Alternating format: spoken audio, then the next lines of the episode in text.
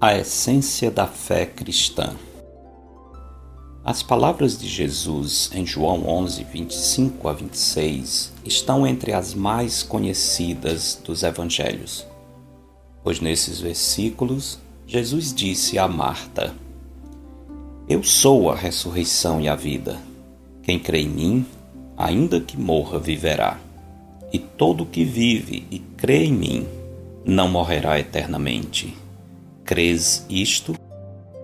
Se levarmos em consideração o significado dessas declarações, facilmente poderemos perceber por que João 11, 25 a 26 é tido em tão alta conta entre os que creem no Evangelho ensinado pelos apóstolos de Jesus. Como bem sabemos, uma das doutrinas fundamentais da fé cristã é a doutrina da ressurreição. O apóstolo Paulo, refletindo sobre essa doutrina, afirmou: Porque se os mortos não ressuscitam, também Cristo não ressuscitou. E se Cristo não ressuscitou, é vã a vossa fé, e ainda permaneceis nos vossos pecados. 1 Coríntios 15, 16 a 17. Aqui Paulo está ensinando a igreja a ficar alerta em relação a doutrinas que negavam a ressurreição, as quais, no primeiro século, estavam sendo disseminadas na igreja de Corinto.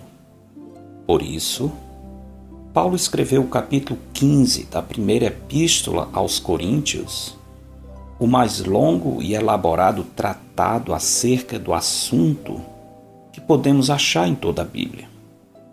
Nesse capítulo, o apóstolo aos gentios escreve, sob inspiração divina, que a doutrina da ressurreição é um dos fundamentos da fé cristã.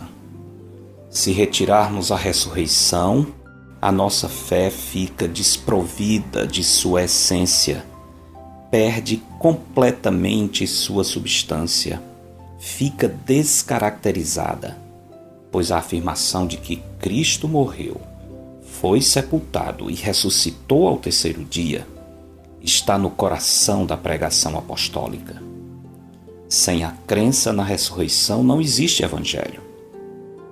Na sua argumentação, Paulo chega ao ponto de afirmar: e se Cristo não ressuscitou, é vã a nossa pregação e vã a vossa fé. Segundo as Escrituras, qualquer doutrina que não tenha a ressurreição como um dos seus fundamentos não pode ser considerada como pertencente ao cristianismo. De acordo com o ensino do Novo Testamento, quem não prega a ressurreição não pode ser considerado pregador do Evangelho. Se tal é verdade, podemos perceber um aspecto singular da fé cristã que a diferencia das demais crenças. Quando pensamos nas religiões em geral, a primeira coisa que nos vem à mente são os artigos de fé que a sustentam. Seus fundadores podem até ser figuras reconhecidas, contudo, de modo geral, suas doutrinas são aceitas, apesar de quem as propõe. Em muitos casos, para que determinada religião possa ter adeptos, suas doutrinas precisam ser abraçadas, enquanto seus proponentes necessitam ser deixados de lado. De fato, para que certas seitas e religiões continuem a existir, é necessário esquecer seus fundadores e se apegar exclusivamente à doutrina que foi ensinada por eles. Se fosse possível ouvir as pessoas que deram início a tais religiões, em quase todos os casos, iríamos ouvi-los dizer: façam o que eu digo, mas não façam o que eu faço.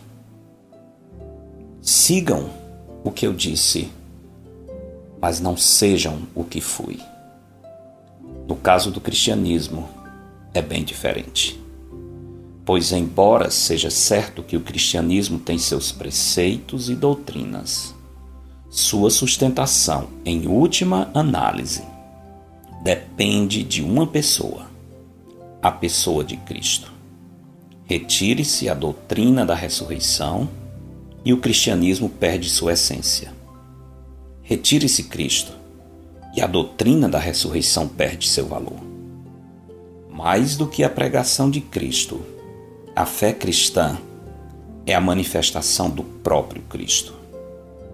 A salvação não vem por conhecermos a doutrina de Cristo, mas por conhecermos a pessoa de Cristo. Você o conhece? Porque dele, por meio dele para ele são todas as coisas. A ele, pois, a glória eternamente. Amém. Eu sou Genuan Silva Lira, pastor da Igreja Bíblica Batista do Planalto, em Fortaleza. Este foi mais um episódio de A Semente. Para entrar em contato, escreva para asemente.ibbp.org. Tenha um bom dia na presença do Senhor.